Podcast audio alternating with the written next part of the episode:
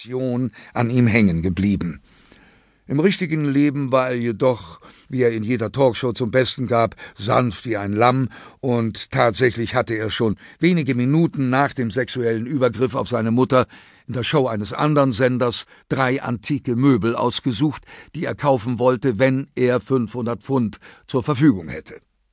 Treacher hatte von all dem keine Ahnung, und bemerkte den jungen Mann erst, als ein Platzanweiser ihn entdeckte und darauf bestand, ihn zu einem exponierteren Platz am Mittelgang zu geleiten. Dort kam er neben einem für seine üble Laune am Arbeitsplatz bekannten Starkoch zu sitzen, der nun jedoch lächelnd zur Seite rückte, um den muskulösen Schenkeln des Neuankömmlings Platz zu machen.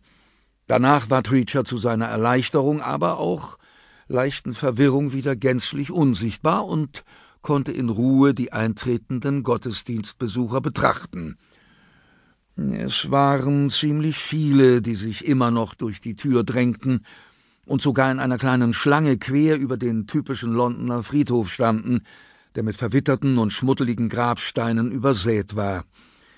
Die Schlange wurde an den Seiten von Autogrammjägern und einigen Fotografen belagert, und die schutzlosen Berühmtheiten signierten ergeben, während sie sich in kleinen Schritten der Kirchentür näherten. Ein oder zwei verweigerten die Unterschrift, mit dem berechtigten Einwand, dies sei schließlich keine Premiere, eher eine Derniere. Die Autogrammjäger hatten jedoch für solche Skrupel nur wenig Verständnis und betrachteten die Ablehnung als böswillig – Arrogante Schnepfe, murmelte einer von ihnen und wandte sich von einer gletscherkühlen Nachrichtensprecherin ab. Seine Miene hellte sich aber gleich wieder auf, als er einen DJ entdeckte, den er schon lange für tot gehalten hatte.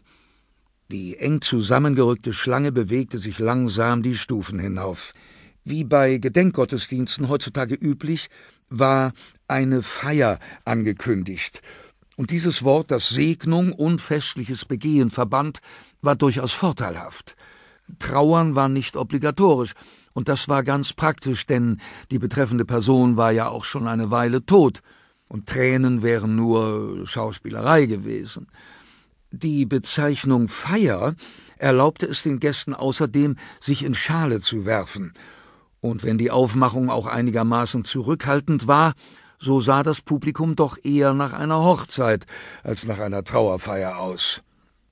Der Tote, Clive Dunlop, war ziemlich jung gestorben, mit 34, wenn man den Daten auf der Gottesdienstordnung glauben durfte, auch wenn einige der Anwesenden ihn für noch jünger gehalten hatten.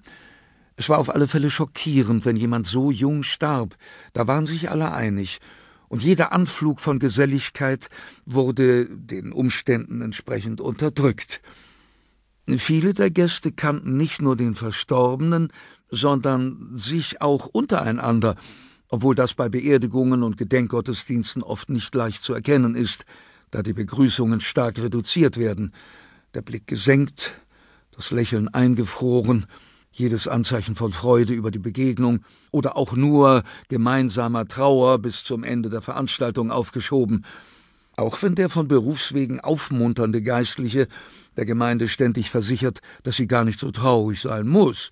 Es gab allerdings einige Umarmungen mit außergewöhnlichen Grußworten. Äh, Gott segne dich zum Beispiel. Oder gar ein verzweifelt ausgerufenes Warum?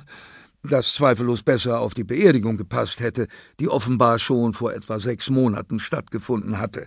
Niemand schien ganz genau zu wissen, wo. Extravagante Schmerzausbrüche waren hier offensichtlich fehl am Platz.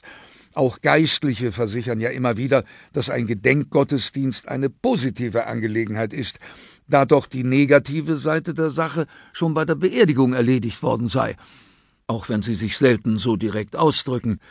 Denn wie optimistisch ein Pfarrer sich auch geben mag, und sein Glaube verpflichtet ihn natürlich dazu, eins ist nicht zu leugnen. So fröhlich das spätere Gedenken auch sein mag, eine Beerdigung zieht einen immer ein bisschen runter. Dennoch sind diskrete Beerdigungen und extravagante Gedenkgottesdienste heute beinahe die Regel, und die Endgültigkeit des Todes wird gemildert, indem man sie über zwei Etappen ausbreitet. Es wird ja noch eine Gedenkfeier geben, sagen die Leute.